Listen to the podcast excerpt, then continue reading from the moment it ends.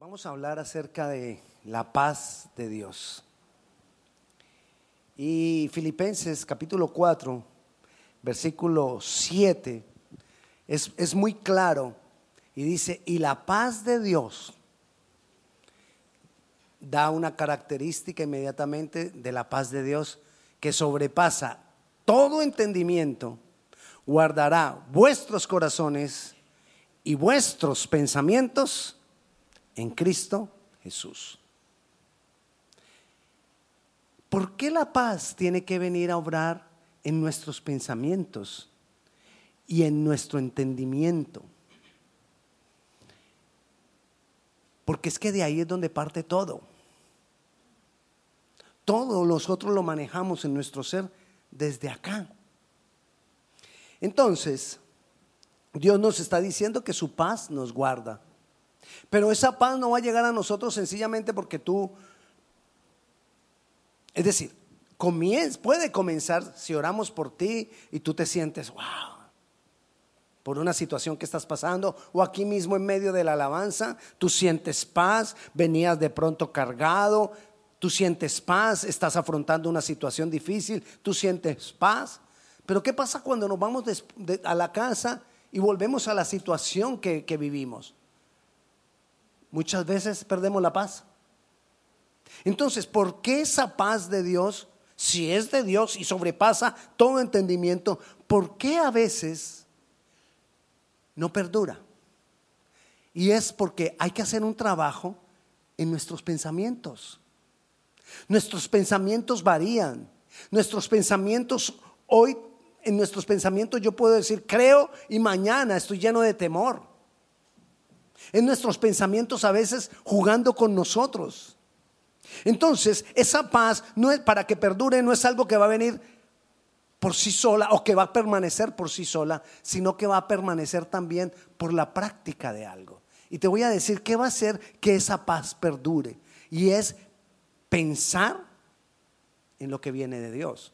Porque en el, capítulo, en, el, en el versículo 4 nos dice, la paz que sobrepasa todo entendimiento, la paz de Dios, guardará vuestros, vuestros corazones y vuestros pensamientos, lo dice. Pero mira lo que dice los versículos que siguen. Mira lo que dice el 8. Por lo demás, hermano, todo lo que es verdadero, todo lo honesto, todo lo justo, todo lo puro, todo lo amable, todo lo que es de buen nombre, si hay virtud alguna, si hay algo digno de alabanza, entonces ya Él te empieza a dar también una recomendación cuando te está hablando de la paz de Dios. Hey, tú necesitas trabajar en lo que piensas.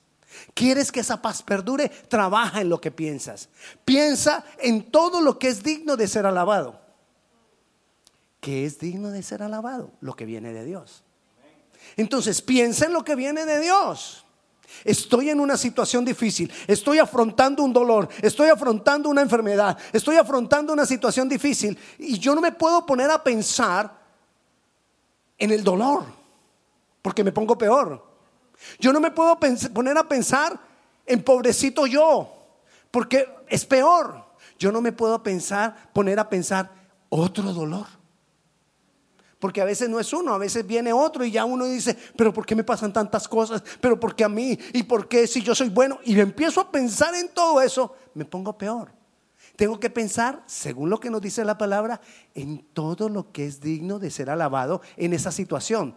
¿Y qué es digno de ser alabado? Es digno de ser alabado que yo me ponga a pensar de que el dolor es mucho, de que el dolor es muy fuerte, de que ya estoy cansado de tanto dolor. Eso no es digno de ser alabado. Lo que es digno de ser alabado es lo que viene de Dios. Entonces, ¿en qué tengo que pensar? En lo que dice Dios que Él hará respecto a eso. Si tengo un dolor, yo tengo o una enfermedad, yo tengo que ir a buscar qué dice Dios respecto de la enfermedad en mí.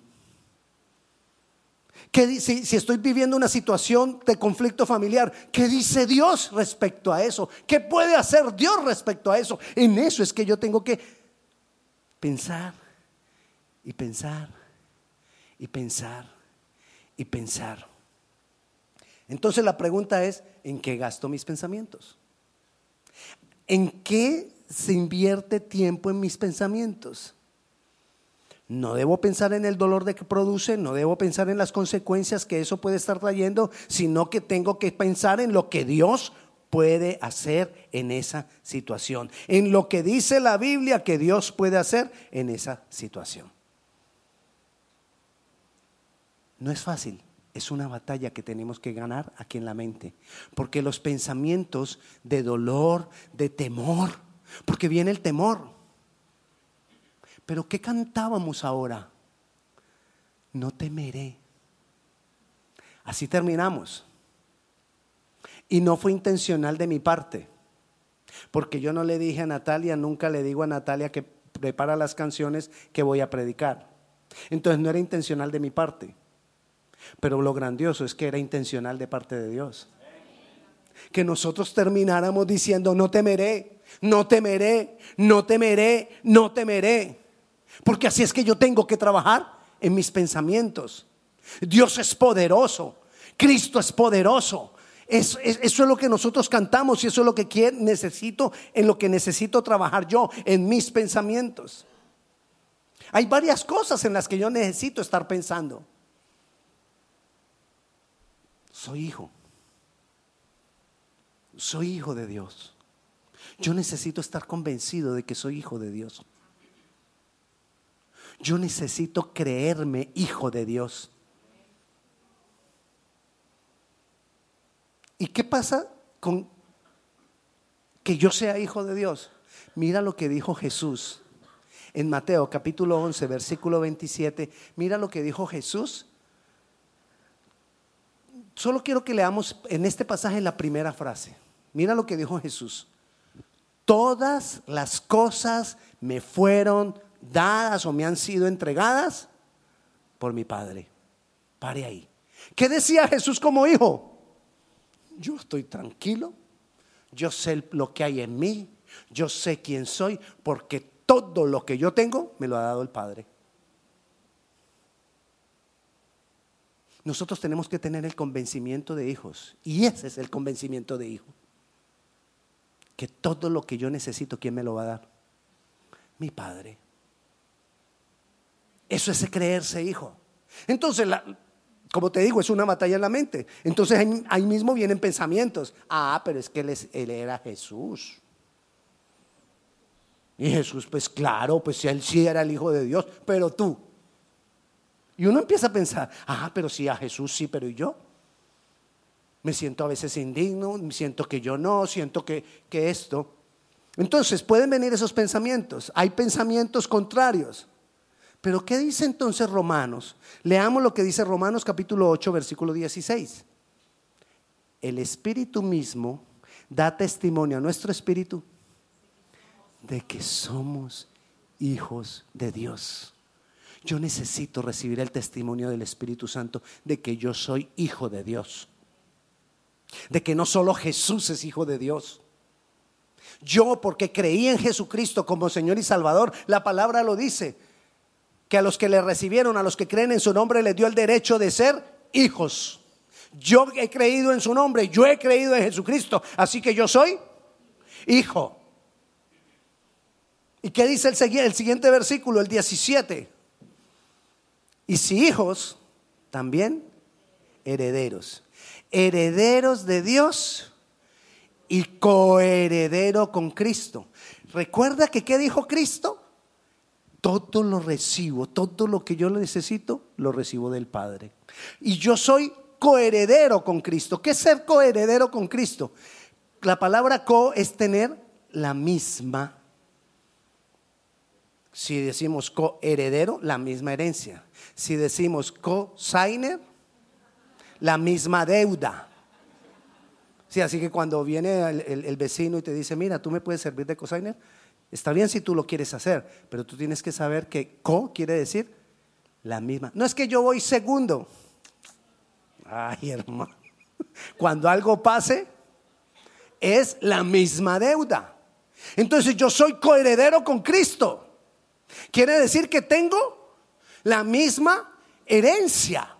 Y si Cristo dijo, todo lo he recibido de mi Padre, yo que tengo que creer que yo también puedo recibirlo todo de mi Padre. Ahora, ayúdeme usted con algo que es difícil. Definamos la palabra todo. ¿Qué es todo? Todo es todo. Entonces eso es lo que yo tengo que creer.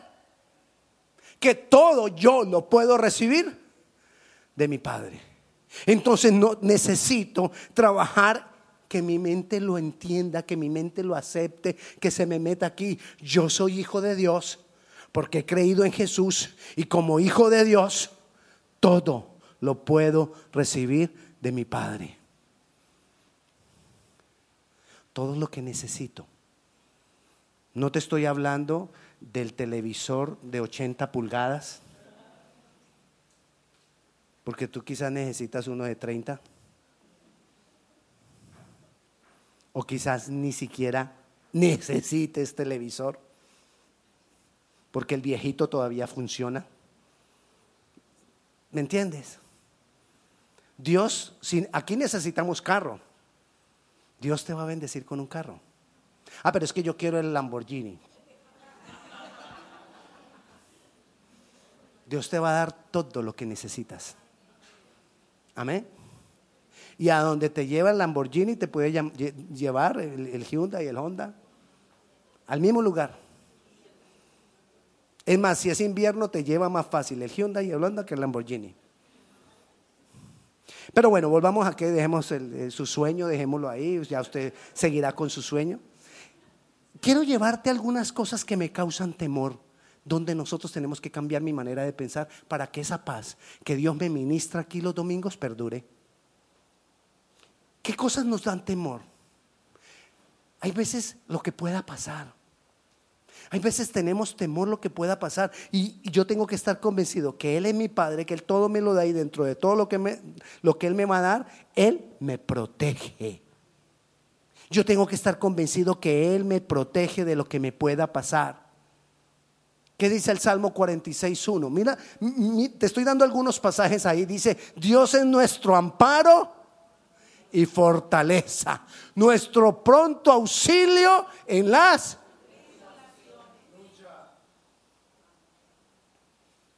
¿Estás en un desierto? Dios, cuando más hizo milagros, fue en el desierto. Y ahí lo dice, en medio de las tribulaciones es cuando Dios más se manifiesta.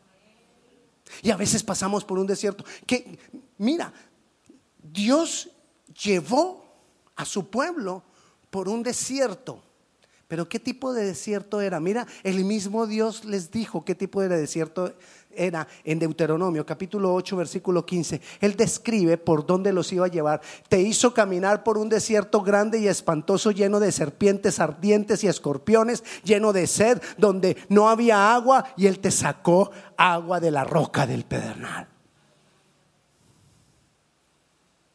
Él fue capaz, Él tuvo el poder de llevarlos de, un lado al otro lado. El Señor cuando comienza con nosotros, Él siempre tiene el propósito de llevarnos hasta el otro lado.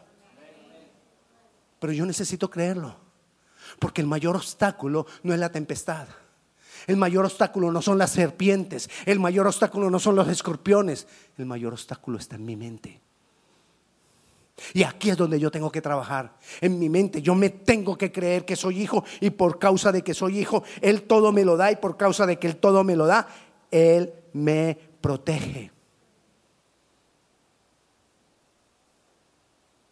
Ah, pastor, pero es que usted es muy fácil decirlo porque usted no está viviendo lo que yo estoy viviendo.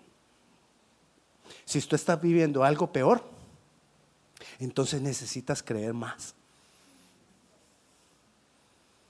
Y la Biblia lo dice. Por el desierto.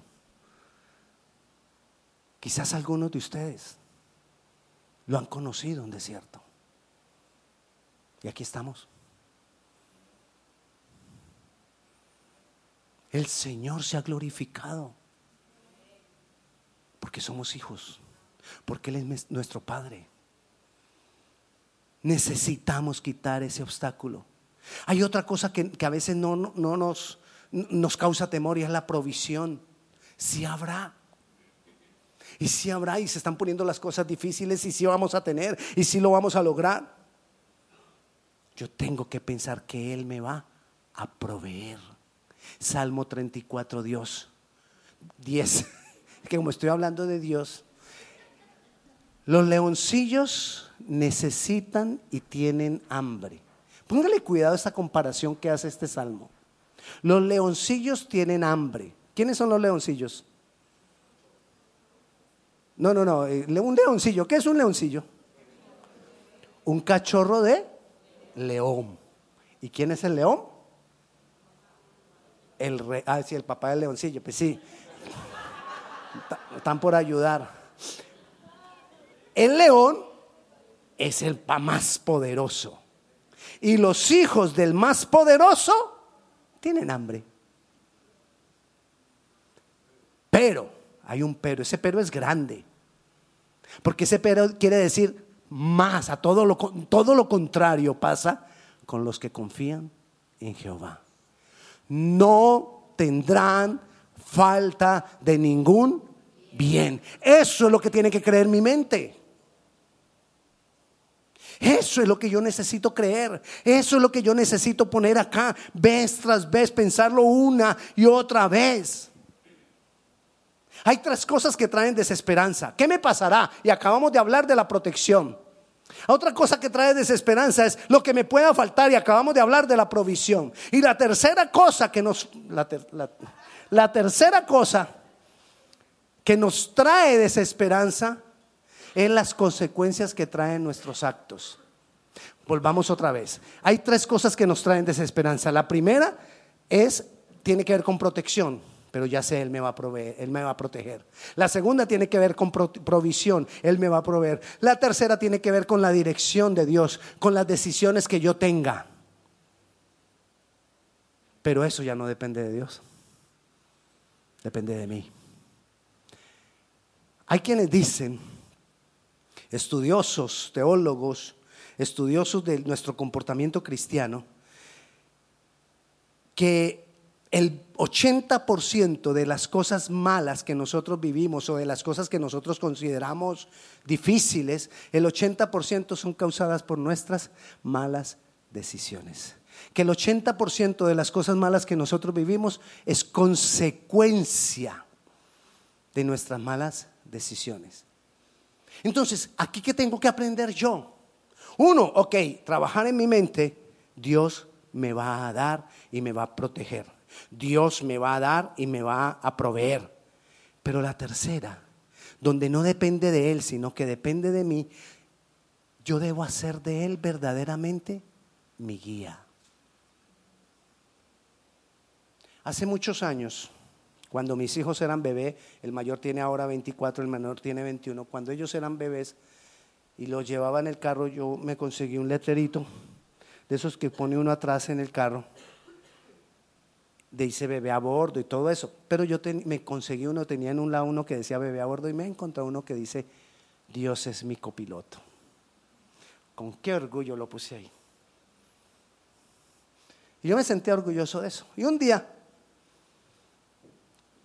Dios me habló. Y yo lo contaba, yo decía, en mi carro yo siempre digo, Dios es mi copiloto. Y un día Dios me dijo, si yo soy el copiloto, ¿quién dirige?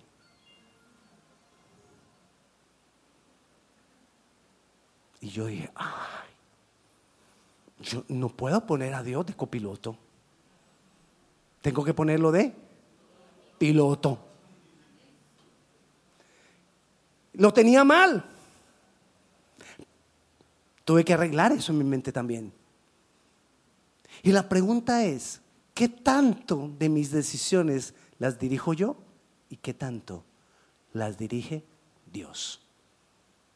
¿Hasta dónde verdaderamente yo le estoy dejando la dirección a Dios? ¿Qué tanto le doy yo a Él la guía de mi vida? ¿Qué tanto le pregunto antes de? ¿Qué tanto le pregunto yo antes de tomar una decisión? Son tres cosas para poder decir que Dios es mi guía. ¿Qué porcentaje de mis decisiones importantes pregunto a Él? ¿Qué porcentaje de esas decisiones que le pregunté le oigo lo que Él dice? ¿Y qué porcentaje de eso que oí obedezco? Entonces, si tú vas mirando todo esto, cada vez es menos y menos y menos lo que verdaderamente nosotros le damos la oportunidad a Dios para que Él obre en mi vida. Porque muchas veces ni le pregunto. Otras veces le pregunté, pero no sé escuchar la voz de Dios. Pastor, yo le pregunté al Señor, sí, ¿y te contestó? Ah, pues como las cosas se dieron, entonces creemos que porque algo se da, entonces es de Dios. No necesariamente. Porque si vas a esperar que las cosas se den, entonces ¿para qué le preguntas? Si le preguntamos es porque aunque se dé o no se dé, yo quiero saber qué es lo que Él quiere. ¿Qué es lo que Él sabe que es mejor para mí? Porque que las cosas se den, pues entonces ¿para qué pregunto? Solo con que se dé, pues si se da está bien y si no se da también. Pero tenemos la mala costumbre de responsabilizar a Dios de todo sin haberle dado la dirección. ¿Cómo lo responsabilizamos? No, hermanos, si eso se da es porque es de Dios. O sea que si no se da, entonces no es de Dios. Y si, y si se da y tiene un mal fin, ¿quién fue el culpable? Dios. ¿Sí me entiende cómo vamos responsabilizando a Dios de las decisiones que yo tengo que tomar? Entonces yo tengo que comenzar por verdaderamente preguntarle al Señor de mis decisiones importantes, presentarlas delante de Él, buscar el consejo en Él. Yo ya sé que Él me va a proteger, yo ya sé que Él me va a proveer, pero el problema es que la las consecuencias sobre las cosas de mi vida están la mayoría sobre mis decisiones. Entonces yo tengo que ir a Él y entregarle mis decisiones antes de firmar.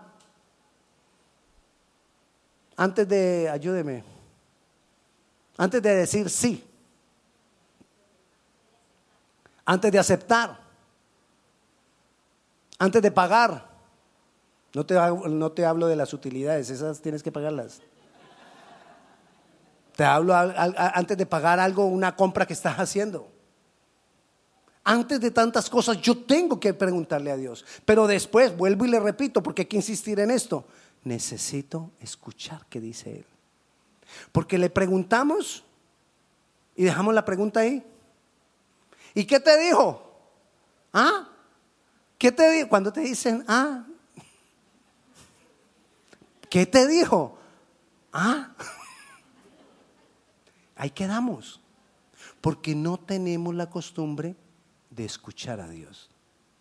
Y hablaba en estos días, en el seminario pasado, que tenemos la mala costumbre en nuestras oraciones de no escuchar a Dios. Tenemos la mala costumbre de tener monólogos en nuestras oraciones. Monólogo es que yo hablo y hablo y hablo y hablo y hablo y hablo y hablo y hablo y hablo y hablo y hablo. Eso es del diablo, diablo, diablo, diablo. Hablo y no dejo tiempo para que Dios me hable. Y le entrego todas las cosas y hago guerra espiritual y intercedo y hago todo lo que sé, todos los tipos de oraciones que me he aprendido y, las, que, las, que me, las que me pasaron en un papelito y las que no me han pasado en un papelito, las que me han dado resultado por años y las digo, y una cantidad de cosas. Y me sé los 50 mil pasajes cada uno para cada situación y todo eso. Y termino y digo, ¿qué digo? Amén. Y cuando digo amén, ya cerré la puerta de la conversación y me fui. Y Dios, ah, te iba a decir, pero bueno, la próxima. Y la próxima es igual. Y la siguiente es, y no tenemos tiempo para escuchar a Dios. Entonces tengamos tiempo, necesito escuchar a Dios. Lo segundo, cuando ya escuché a Dios, y ahí obedecer. ¿Qué tal cuando yo ya he dicho sí y Dios me dice no? Empiezo a buscar todas las demás confirmaciones para hacer lo que yo quiero. Entonces Dios me dice no, entonces ya voy a llamar a fulanito. Fulanito, ¿tú qué piensas que quiero hacer esto y esto y esto y esto? No, pues pregúntale a Dios. Mhm. Ok. Como eso no me satisfizo, satis no me dio satisfacción, entonces, ¿qué hago? Busco a otro. ¿Aló? ¿Qué hubo, fulano? ¿Cómo te parece que te... Hágale, hermano, hágale. Ya con eso. Ah. Así somos. Y ya cuando ahí sí me satisfacción, no importa cómo suene. Ay, sí, voy y lo hago. Hermanos, entienda, muchas de las cosas que vivimos son consecuencia de nuestras decisiones. Dios nos da paz. Dios quiere que tengamos esa paz que sobrepasa todo entendimiento. Él está dispuesto a protegernos, Él está dispuesto a proveer para nosotros. Pero Él necesita que nosotros le dejemos guiar nuestras vidas. Y va a haber tempestades. Él le dijo a los, a los discípulos, los montó al barco y les dijo, vamos al otro lado. Y apenas Jesús dijo, vamos al otro lado, emprendieron ellos la marcha y ¿qué apareció? Tempestad. Lo primero que hubiéramos dicho nosotros es, ¿y por qué si, si, Dios fue el que nos va a llevar al otro lado, por qué tiene que haber tempestad? Porque nosotros pensamos que si es de Dios, entonces no tiene que pasar nada de obstáculos. Hay tempestades. Porque en medio de la tempestad es cuando tú le dices al Señor, Señor, te necesito. Porque en medio de la tempestad es que nuestra fe crece. Porque en medio de la tempestad es que nosotros aprendemos a buscar la respuesta de Dios. Jesús iba dormido en el barco. Los discípulos eran los que estaban con la, con la nave. Y cuando vino la tempestad, tuvieron que ir a despertar a Jesús. Si no, ellos ni le hubieran preguntado nada a Jesús. Pero tuvieron que ir a despertarlo porque había tempestad. La tempestad no la mandó Dios. La tempestad apareció. Muchas de tus necesidades no las ha mandado Dios. Y le decimos a veces, Dios, ¿por qué me mandas esta prueba? Dios no te ha mandado eso. Estamos en el mundo, dijo Jesús, y en el mundo hay aflicción. La aflicción está ahí. Entonces, ¿qué vamos a hacer? Pues vamos a untar de aflicción. Pero el Señor dijo, confía. Yo he vencido al mundo. Mi poder está contigo. Pégate de mí. Pégate de mí. Entonces a lo que yo te quiero invitar en esta tarde, en esta mañana, es que uno, creas en la paz de Dios. Esa paz que sobrepasa todo entendimiento, Él te la quiere dar. Dos, trabaja en tus pensamientos. Créete, hijo de Dios. Cree que si Él le dio todas las cosas a Jesús, Él nos dará a nosotros también todas las cosas. Cree en la protección de Dios, cree en la provisión de Dios. Cree en Él. Porque Él va a hacer. Así que yo te invito, vamos a ponernos de pie. Y lo tercero y lo más importante, entrégale la dirección de tu vida a Jesús. Pregúntale antes de. Y no solo pregúntale antes de. Escúchale, aprende a escucharle. Y una vez le hayas escuchado, obedece. Trabaja en tus pensamientos. Créele. No temas. Pero déjale. Entrégale tu vida a Él. Señor, aquí estamos. Aquí estamos, Dios. Te damos gloria, te damos honra, Señor. Te bendecimos, Dios poderoso.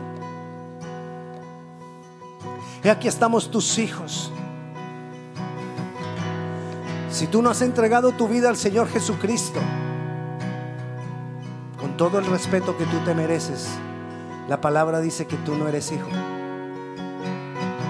Pero si tú te entregas al Señor Jesucristo, si tú lo aceptas como Señor y Salvador, la palabra dice que Él te da la potestad de que seas su hijo. Y Jesús como hijo dijo, todo lo he recibido de mi Padre. Así que si tú no has entregado tu vida al Señor Jesucristo, yo quiero invitarte a que ahora tú le entregues tu vida a Él. Y que tú le digas, Señor Jesús, te entrego mi vida. Señor Jesús, te recibo como Señor y Salvador. Señor Jesús, creo que tú has pagado por mis pecados. Jesús, hoy declaro que tú eres mi Dios. Me entrego. ¿Hay alguna persona que haya recibido a Jesucristo en este día por primera vez? Haya hecho esta oración a Dios. Si hay alguna persona que por primera vez lo haya hecho aquí, levanta tu mano, yo quiero orar por usted. Gloria a Dios. Yo quiero orar por esa paz sobre tu vida. Tú ya sabes lo que tienes que hacer con ella. Tú ya sabes cómo hacer que perdure por lo que hemos hablado. Padre Celestial, en el nombre de Jesús, yo declaro esa paz que sobrepasa todo entendimiento. Que venga sobre los corazones. Que venga sobre nuestros pensamientos. Señor, que podamos pensar en todo lo bueno, en todo lo justo, en todo lo digno de ser alabado. Que podamos pensar en todo lo que tú puedes hacer en la condición que yo estoy hoy. Espíritu de Dios, glorifícate en nosotros. Danos esa fe para creer. Señor, y que nosotros podamos entregarnos bajo la dirección tuya. Hoy te doy la dirección de mi vida, Señor. Hoy te entrego la dirección de mi vida. Hoy tomo la decisión de preguntarte antes de. Hoy tomo la decisión de escucharte en mis oraciones. Hoy tomo la decisión de obedecer. Tú eres mi protección. Tú eres mi protección. Tú eres mi provisión. Tú eres mi todo. Todo lo puedo recibir de ti, Padre. Porque tú eres el que me da vida. Créelo. Él está contigo. Y si quieres, cántaselo. Decláralo con fe. No temeré, Señor. No temeré, Dios. Tú estás conmigo, Dios. Tú estás conmigo, Señor. Tú estás conmigo. Aleluya. Tú estás conmigo. No. No temeré. Y la paz de Dios que sobrepasa todo entendimiento sea con cada uno de ustedes. Mi protección. Aleluya. Aleluya. libertador. Aleluya. Mi escudo Santo Dios. eres tú.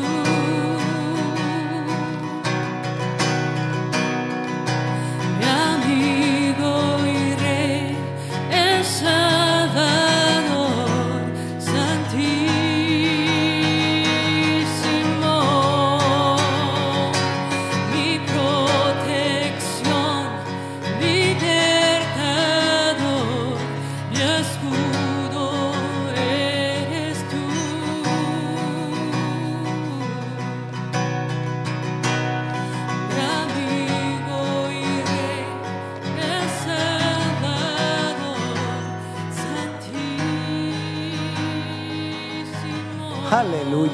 Dale un fuerte aplauso al Señor. Gracias Dios.